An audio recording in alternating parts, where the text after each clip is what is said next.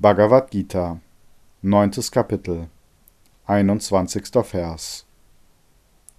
Sie treten, nachdem sie den gewaltigen Himmel genossen haben, in die Welt der Sterblichen ein, wenn ihr Verdienst erschöpft ist.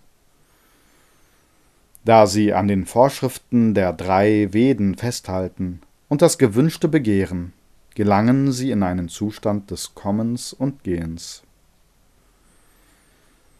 Kommentar von Swami Shivananda Wenn die angesammelten Verdienste, die Ursache der himmlischen Genüsse, erschöpft sind, kehren sie wieder in diese Welt zurück. Sie kommen und gehen. Sie haben keine Unabhängigkeit. Das Dharma der Drei Einfach nur vedische Riten, die in den drei Veden vorgeschrieben sind. Kama Kamaha, Menschen, deren Geist mit Vasanas und weltlichen Neigungen erfüllt ist.